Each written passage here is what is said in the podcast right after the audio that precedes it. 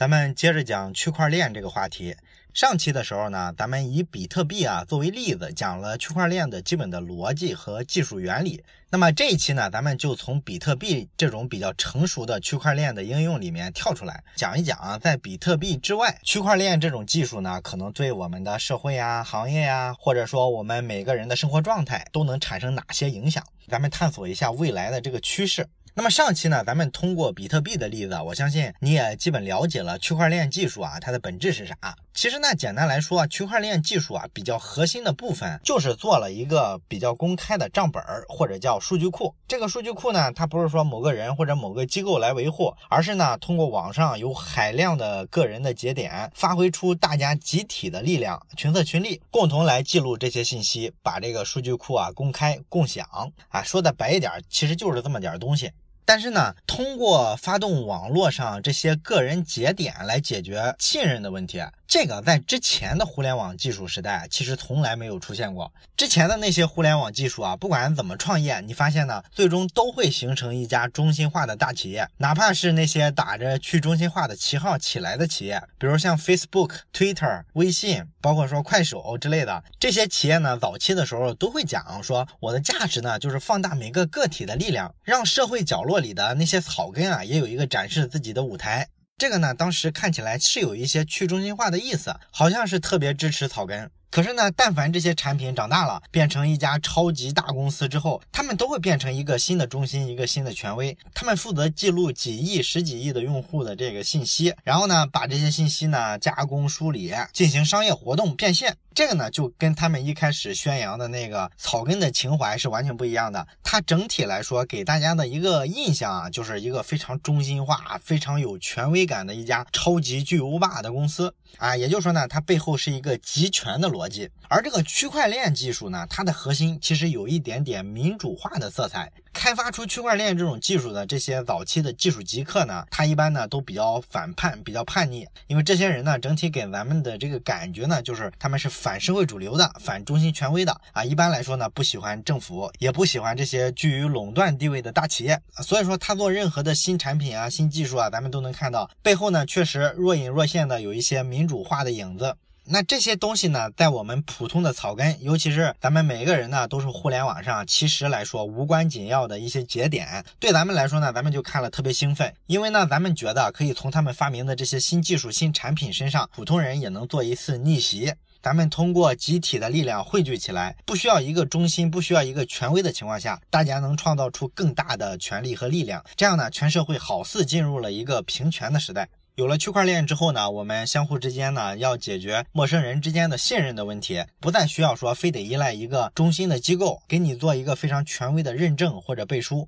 不是说非得你银行或者支付宝认可说我的信用特别好，别人就会信任我。我现在是通过发动网上海量的人群，他们只要信任了我，那么我的信用状况就可以很好。所以这个区块链的技术啊，从表面上来看，确实是一个草根屌丝的胜利。但是这个东西，你说它有没有实际的用处呢？虽然这个讲起来天花乱坠的，但是好像距离我们的这个生活啊，距离我们每一个平凡的个体啊，好像是挺远的一个东西。咱们好像不会说为了一个虚拟的概念去支持一个什么比特币之类的这种虚拟货币，把身家性命投进去。大部分人咱们也有正常的生活，咱们虽然希望平权，但是也不会付出这么大的代价，对吧？所以说呢，咱们看到说这一两年呢，这个资本市场跟疯了一样，拼命的去追逐。区块链各种打着区块链名义的创业团队一大堆，都能拿到非常高的估值，甚至说国家的这个信息产业的“十三五”规划都明确说要发展区块链技术。这种现象呢，就让人很莫名其妙。这个玩意儿，你说它到底是泡沫呢，还是真有技术前景呢？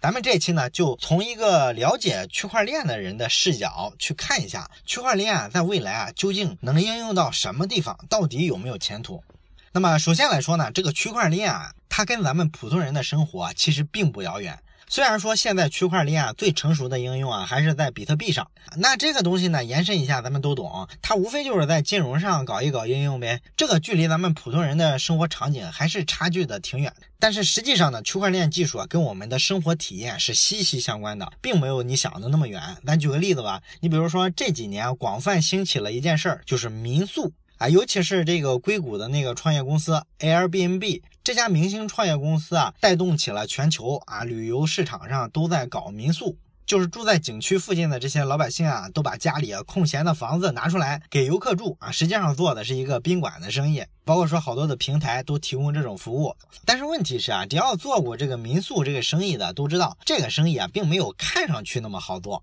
为啥呢？因为你看人家专业的那些开连锁酒店、连锁宾馆的，人家都是有专业的管理团队，而且呢是按这个标准化的流程去管理的。那咱普通家庭，咱肯定达不到这个水平嘛。咱就是把空闲的两间房拿出来给这个游客住一住。虽然说呢你能收点住宿费，赚点小钱，但是这个管理上啊却挺让人焦头烂额的。有尤其是什么事儿呢？你发现啊，这个游客啊来住这个宾馆的人啊，往往啊素质是参差不齐的。你经常能遇到一些非常不靠谱的游客，可能把你这房子啊都给你损坏了。而你呢，又没有说像正规的宾馆啊、酒店这样有严格的这套什么身份管理啊、身份登记的系统啊。所以说，你遇到这些乱七八糟的人的时候，你就发现你没啥东西能约束到人家，你也没法提前预判谁靠谱谁不靠谱，都是互联网上的陌生人，你完全不了解他的相关背景嘛，你怎么判断呢？而且呢，涉及到这个日常的管理啊，你像这个房间钥匙的管理啊，就很痛苦。你这个房间的钥匙啊，什么时候给他，什么时候收回来呢？尤其是这个人出来旅游，白天的时候。他可能出去玩了，那你说这时候你要不要预留一把备用的钥匙，自己进去打扫房间呢？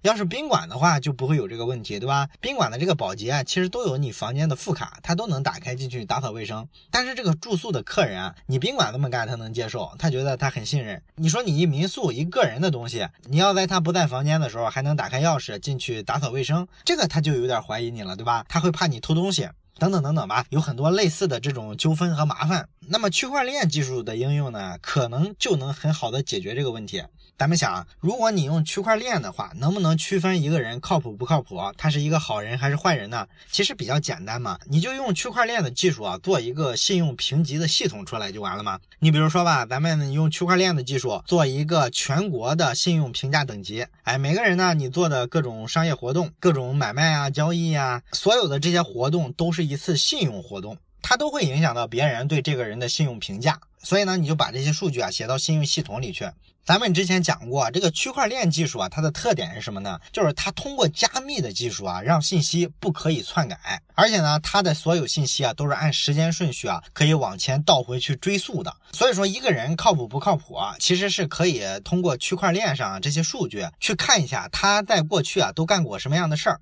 所以说，如果有了这个东西呢，这个客人的信用状况呢，你跟他达成交易的时候，你就可以去申请查看一下他的历史，至少就基本上能判断一下这个人是不是特别不靠谱。如果特别不靠谱，你就直接拒绝他，不跟他发生交易，不就完了吗？而像前面讲的这个门的钥匙的问题啊，你留不留备用钥匙，实际上是门锁的控制权的问题，你要把它完全放给客户啊，还是说自己有一定的掌控权？那么这个解决方案呢，其实就需要等到什么呢？这个物联网的技术啊，相对成熟了之后，尤其是说呢，你家里的这个门锁啊，最好能够远程控制了之后，这个应该说不是个特别远的技术。咱们今天应该市面上就已经有一些智能门锁了，可以用手机的 APP 啊，在单位的时候控制家里的这个门的开关。不是当时有一个笑话吗？说这个三六零的董事长周鸿祎，他就曾经批评过他一位员工，因为他员工做了一个产品啊，这款产品呢是一个手机的 APP，它有什么用呢？就是说呢，如果你在公司里上班，然后呢你家里去了一个朋友，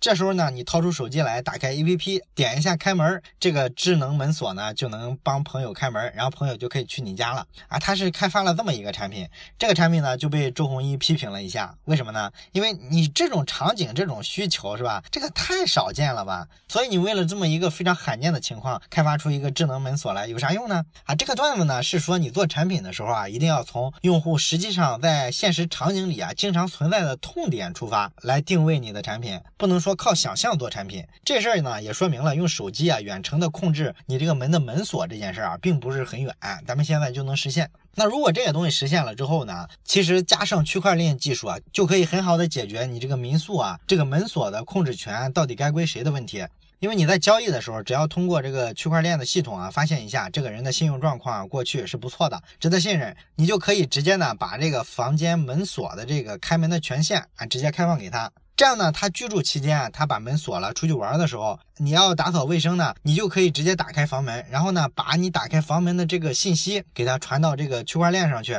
咱们知道，你传到区块链上去之后呢，好多其他的个人节点啊，就把你这个信息啊去记到了账本上，并且说全网上去传播、去公开，这就帮你见证了这件事儿。也就是说，你并不是偷偷的进了他的房间，而是光明正大的，而且还留了证据。这样呢，就可以完全的摆脱一个嫌疑，就是我是偷摸的进去偷东西啊。如果你少了东西啊，这个法律上可以追究我的，因为你有足够的证据证明是我在场嘛。所以说呢，他就用这种方式，其实就可以解决啊这个信任的过程之中产生的各种怀疑。这个就提高了整个商业交易的一个效率。再比如说这个家政服务吧，那么现在好多年轻人都喜欢叫家政服务，周末的时候来给我打扫一下房子的卫生，对吧？那传统的家政服务呢，也有一个问题，还是钥匙的问题。就是说呢，通常家政服务啊，只能在你在家的时候人家来，你要不在家的时候啊，你是不可能说把钥匙给他，你要去我家给我打扫一下，因为你信不过他，万一家里少什么财产呢，对吧？但是用区块链技术呢，你只要有这个远程的智能门锁，你远远的把门锁的控制权暂时开放给他一个小时、两个小时，这样他就直接去你家打开门，然后给你打扫卫生，然后所有的这个动作、这些信息呢，他都通过区块链呢上传到系统上。这时候呢，全世界人民都知道某年某月某时某分啊，有一个家政工作者开了你的门锁进了你家。这个期间呢，假如说你真丢了什么东西，他是脱不开干系的，所以说他是没有理由在你家乱搞的，对不对？然后类似的像什么物流啊、什么交通运输行业啊，都可以大幅的提升这个服务质量，解决大家相互不信任的问题。尤其是出现了纠纷之后啊，相互撕逼啊、相互扯皮这种情况。你比如说物流这个行业吧，咱们寄快递的时候最头疼的一件事是什么？就是这个快递公司啊，经常给你寄丢了件儿。寄丢了件儿之后呢，你要去要赔偿，你发现很痛苦。如果你寄的这个东西呢特别值钱，你最好呢做一个保价，保价呢可能涉及到一些额外的费用，所以呢很多人呢就不保价。不保价的问题就是，如果他给你寄丢了，他赔偿的上限是非常有限的。通常来说，就是这个邮费的十倍啊，这就封顶了。那如果你寄的是特别贵的东西，比如说一个手机或者一个什么首饰啊，好几千、好几万，那你这个邮寄费用的十倍哪够赔的，对吧？所以说你找到快递公司的时候，他也是各种推诿，你还没有办法抓到他的破绽。那如果有了区块链技术，它会怎么改造这个物流行业呢？首先呢，就是各个物流节点的信息都会通过区块链上传。所以说，你想追溯啊，这个整个物流的过程之中啊，都究竟是哪一环出了问题，把你寄的件儿给你遗失了，这个就比较容易。当然了，在没有区块链的情况下，这一步啊，咱们现在一定程度上也能达成了，对吧？你像你淘宝上买个东西啊，这个物流信息啊，一步一步的还是会基本披露给你。当然，这个线条还比较粗哈。未来我们要想实现每一步都可追溯的话，肯定是要把这个流程啊更细化。而且呢，用这个区块链的技术呢，你寄了一个什么样的东西，你就可以明确的写在里面。这样真正的说要去赔的时候，就不需要问你有没有保价了。你寄的这个东西呢，被网上好多人啊都认可了，大家都承认你寄了这样东西，那么快递公司就必须赔给你。他非说你没有保价，或者说只能赔这个运费的十倍，这个是不合理的。所以说这就解决了这个争端。这是物流这个行业，那么对于咱普通人来说啊，其实咱还有一个问题啊，以前的时候特别关心，但是永远解决不了，就是这个食品安全的问题。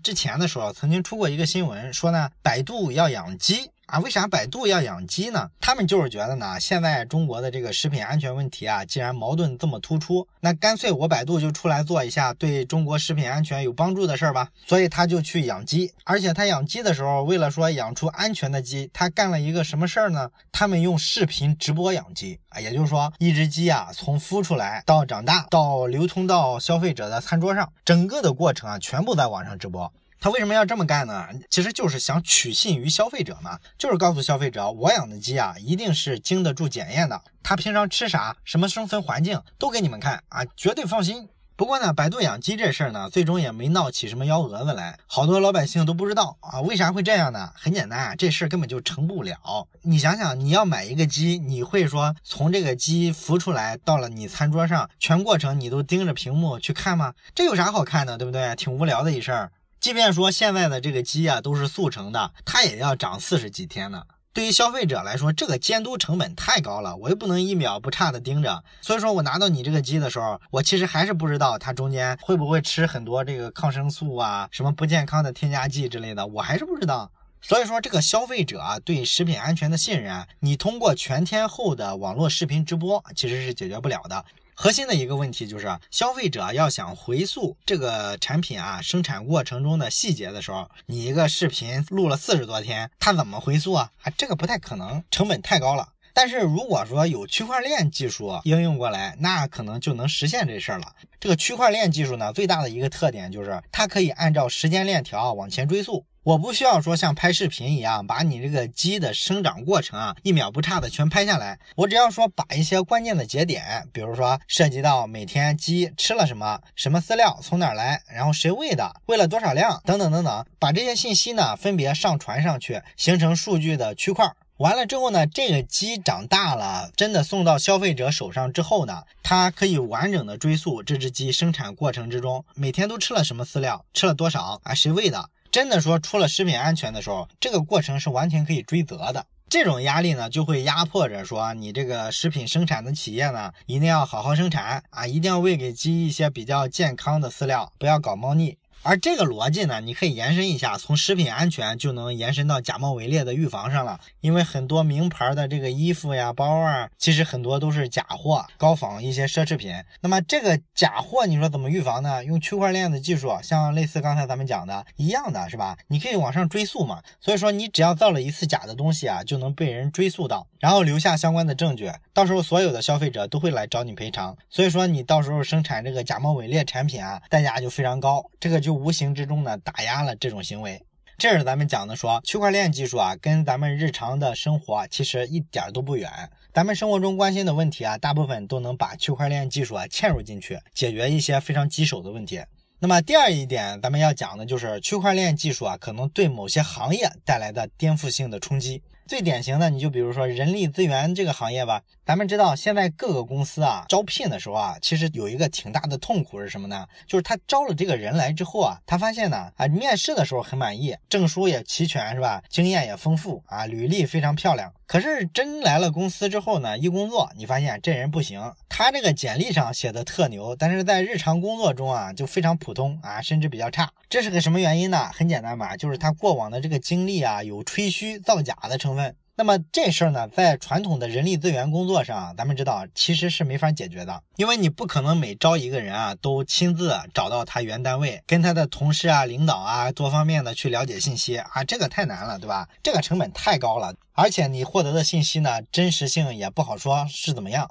但是区块链技术有一个好处，就是它是加密的，它是不可篡改的。所以说呢，如果说未来所有的企业都把自己的员工的信息、工作经历传到网上去，形成一个区块。这样通过时间的顺序，所有的区块连接起来之后，这个员工跳槽到一家新的单位，他就可以按时间顺序啊检索到这个人原先在哪里工作过，哎，在公司担任什么职务这些信息，哎，所以说呢，这个就会净化整个人才招聘市场，就不会有那些大忽悠，比这些老实巴交有能力的人还更好找到工作了。所以说，它就变得更公平了嘛。这是区块链技术对整个人力资源这个行业带来的一个非常好的一个改变。那另外可能被区块链技术改变的行业呢，就是这个跟新闻啊、广告啊有关的行业。咱们知道新闻这个行业啊，挺奇怪的，好多到今天啊还在传统媒体工作的这个媒体记者呢，都会特别坚持一件事儿，就是说传统媒体啊有它独特的价值，它永远死不掉。他为什么这么觉得呢？咱们知道，明明自媒体非常多了，咱们大部分时间都在看自媒体啊，传统媒体怎么还有这么强的自信呢？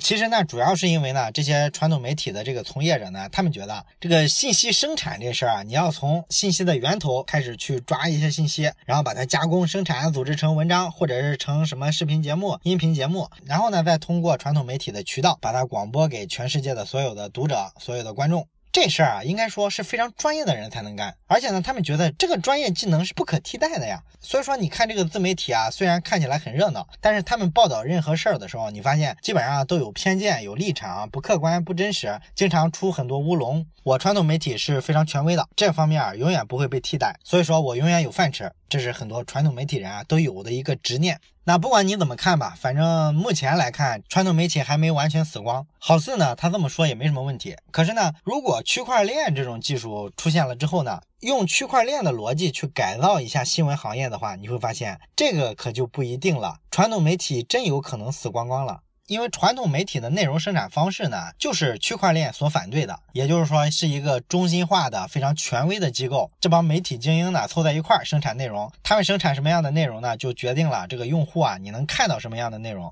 可是呢，有了区块链之后呢，咱们发现你可以用这个区块链的技术啊，去判断新闻的真假。你比如说吧，我发现了一条财经类的新闻，于是呢，我把这个信息呢就上传到网上，形成一个区块的数据。这个数据呢，很快就被全网的所有的个体的传播节点都知道了。于是呢，全国所有的这个金融机构啊，他们不也是传播上的一个节点吗？他们就可以对这个新闻的真假做一个判断，因为他们是从业者嘛，他们的判断其实是更专业的。如果大部分人觉得呢这条新闻是真新闻，那这条信息呢就可以被作为一个实际存在的新闻而出现。这里边呢有足够多的专业人士为这条新闻做真实性的背书，这个可比传统时代让记者去判断一件事儿真假要强多了。因为咱们大部分的这个新闻媒体啊，它都是分口的啊，我们都叫跑口记者嘛啊，有人跑的是财经，有人跑的是医疗卫生，有人跑的是娱乐，有人跑的是体育等等等等。那所有的这些跑口的记者呢，所谓的资深记者啊，其实就是在一个领域啊跑了好多年，了解这个领域的产业的动态呀，包括里边一。些名人呢，对这些东西比较敏感，但是呢，你再敏感，你也不过是一个比较了解某个行业的行外人。你跟行内人比啊，还是人家行内人啊，了解一些内幕啊，做一些判断的时候更准，人家是绝对的专家。所以说你要谈到一个新闻真实性的问题，肯定是这些人对一个事实的判断，比你一个行外的跑口记者要强多了。所以说呢，这就是把区块链的这个逻辑呢，如果用到正常的新闻真假的判断上，其实是可以做到绕开所谓的专业媒体人，提供一个真实性特别高的新闻价值判断的。所以说呢，对传统媒体来说，自媒体的崛起，什么微博呀、微信呀这些东西啊，都不算对他们一个根本性的打击，可能区块链才是。那刚才咱们还讲了一个行业可能受到冲击比较大，那就是广告行业。这个行业呢，有可能受到根本的打击。为什么呢？因为广告行业历来都是这样的，坑蒙拐骗的成分居多。传统媒体呢，纯靠忽悠。这个报纸啊，到底发行多少份啊？实际上，广告客户啊也不知道。他说他影响力很大，那你就信了，你就去买他的版面，买他的这个新闻时段。而这些新媒体呢，花招更多，各类的 APP 都号称几千万用户、一两亿、几亿用户。真有这么多用户的话，确实有广告价值，因为流量很大嘛。可是呢，问题就是他们给广告客户啊提供广告服务的时候，你一旦发了一条广告，一般呢最后的时候啊，你都得给人家广告客户一个反馈嘛，告诉他你这个广告啊，在我这个 APP 上曝光了多少次，有多少用户点击了，每个人平均时长是多少，等等等等，你得给一个结案的报告嘛，对吧？可是呢，这。这玩意儿啊，其实，在行业里啊，就形成了一种潜规则。几乎所有的广告平台啊，不同程度的都在造假。他会夸大自己的这个传播数据，这个很好理解嘛。他要跟其他的广告平台争夺客户，肯定要吹啊，说自己家的这个平台啊，效果就是好。你看播放量是多少多少万，多少多少亿。对广告客户来说呢，他也没辙，因为这个数据的后台啊，在人家那儿，你是很难进入人家的后台啊，去查到一个真实的数据的。所以说呢，他们报给你的数据呢，就是夸大了很多。当然了，也有一种玩法呢，就是说我直接就给你看后台数据，后台呢就开放给你，这样你总相信我的数据是真的了吧？这样一样可以造假，因为对于这些互联网公司来说啊，开发个什么机器人程序啊，让它随机的分配好多这个 IP 去点这个广告啊，这并不是件很难的事儿。所以说呢，这个广告客户啊，就算看的这个后台数据是真的，他也有办法把这个数字啊给它夸张上去作假。据说呢，现在的光做这个机器人，或者说用人肉水军这种方式来点击某个广告，做给广告客户看，这个形成了全球有多大一个市场呢？大概是七十亿美金的这么大一个市场。所以你可以想想，全世界的所有的这个新媒体广告行业，这个扯淡的风气得多重，是吧？完全是赤裸裸的骗子，好多的广告客户呢都吃了这个暗亏。那区块链技术啊，这时候就可以非常简单的解决这个问题了。因为区块链技术最大的一个特点，咱们刚才讲了，你是不可以造假的，不能篡改数据。你可以报一个假的数据给客户，然后客户呢就把它上传到网上，所有人都知道你报了这么一个数据，这也就意味着你受到无数双眼睛的监督，行业内的人就可能揭发你，对吧？揭发了你之后呢，这个客户就知道你造假了，然后他把这个信息再确认了，传到网上。你可以想想，区块链上的信息全都是公开的，你以后还想不想再接到生意？这个就是一种很好的约束，对吧？所以说这个区块链技术啊，有可能很好的净化了广告行业，这也是对一个行业带来的比较正向的一些影响。那么除了说区块链会影响部分行业之外呢，还有一个可能我们比较想不到的地方在于，区块链可能改变政府管理社会的一些方式，尤其是一些公共事业、公共服务，可能会因为区块链的存在呢，出现根本性的改变和颠覆。打个比方来说吧，就比如说民政局吧，咱们一般人啊要结婚或者离婚啊，都得去民政局领个证。那么民政局呢，它就相当于是一个中心化的数据的处理机构，它把老百姓的这个婚恋的信息啊，就给它汇总。那这么干呢？一个是数据有安全问题啊，可能会遭遇火灾啊、地震啊，这个咱们上一期讲了。另外一个主要的问题呢，其实就是效率低下，成本太高。你要通过人工的方式去发一个证来确定啊，这两个人啊现在的婚姻状态啊是刚结啊，还是说离了？这个事儿怎么看效率都高不到哪儿去，是吧？啊，这么多老百姓得跑到那个办事的大厅里去排着队办手续，就为了收集一个信息而已。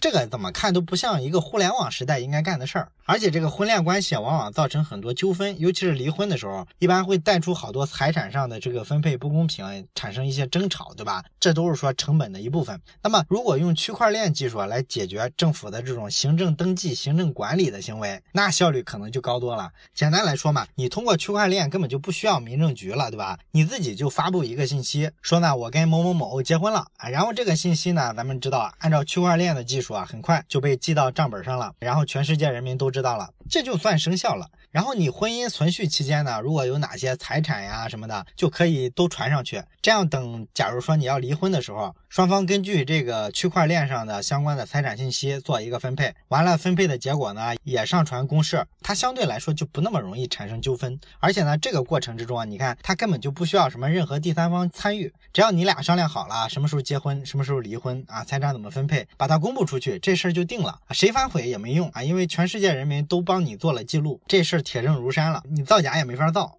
那类似的这种办法呢？你看，就对整个社会的管理方式啊，改变了非常非常多。原先的时候，咱们这个政府的行政机关啊，一般都要做各种登记呀、确权呀。除了结婚、离婚这种身份上的登记确权之外，还包括像什么房产证啊、什么知识产权的登记啊、相关资产权属的证明啊，等等等等。行政机关要做特别特别多的这种事儿，这就是为啥行政机关你看人员都特别多，然后好多办事窗口，对吧？这个呢会造成全社会啊，在这个政府管理上啊开支的这块成本太高了。如果有了区块链技术，这块完全砍掉之后，政府会比现在规模小得多，不需要那么多机关、那么多公务员了，也不需要什么各类的证书啊、什么身份证明这些东西了，都可以通过区块链的方式啊去公示。那这种时候，你看整个社会的这个运转效率是不是会大幅提高？那我们呢，作为老百姓，一种感觉呢，就是这种服务体验就变好了，我们也不用为了什么小事儿呢，天天去跑腿儿去盖章了。另外呢，就是我们的人格层面上会觉得更自由了，成本上当然也就更节省了嘛，尤其是时间跟精力上的成本。所以说呢，如果区块链能用到社会管理之中，这个人与人呐，人与政府啊，它这个关系啊，可能会发生一些非常根本性的改变，这也是非常有意思的一个点。好了，关于区块链呢，咱们这期啊讲了说它对于咱们个人的一些生活呀，对于部分产业的冲击呀，对于政府的管理方式的改善呀，都会带来很多挺革命性、挺颠覆性的变化。虽然说呢，听上去这个区块链啊，距离咱们好像还有点远，有些场景呢，咱们现在想象起来还觉得挺科幻的。可是实际上呢，这些场景呢，咱们知道拿区块链的逻辑呢去延展的时候，你发现也并不是很难理解。这就是为什么说区块。区块链这个东西啊，这两年会被国家层面和资本层面去纷纷追捧的原因。当然了，这里必须说一句哈，咱们刚才讲的这些区块链可能在各个行业里的应用呢，是目前呢大家根据这个区块链技术的特点啊做的一些合理的预测。实际上，咱们上面讲的大部分的状况目前都没有实现。整个全球对区块链技术的这个应用层面的这个探索啊，还处于一个非常幼稚的阶段。可以说呢，除了比特币这是一种比较成熟的这个区块链技术的应用之外，其他的方面的应用啊还差得远呢。本期节目呢就到这里，最后呢咱们仍然留一个小思考题啊，我想请大家想一下，咱们今天讲了这么多区块链在未来看上去有点乌托邦色彩的应用，那么你能不能反思一下？你想想区块链这个技术啊，它到底有没有什么缺陷呢？如果你想到什么，欢迎你在留言区写下你的思考。咱们下期再见。如果你想看本期文字稿或和我们一起交流讨论，请关注微信公众号“老马读书”。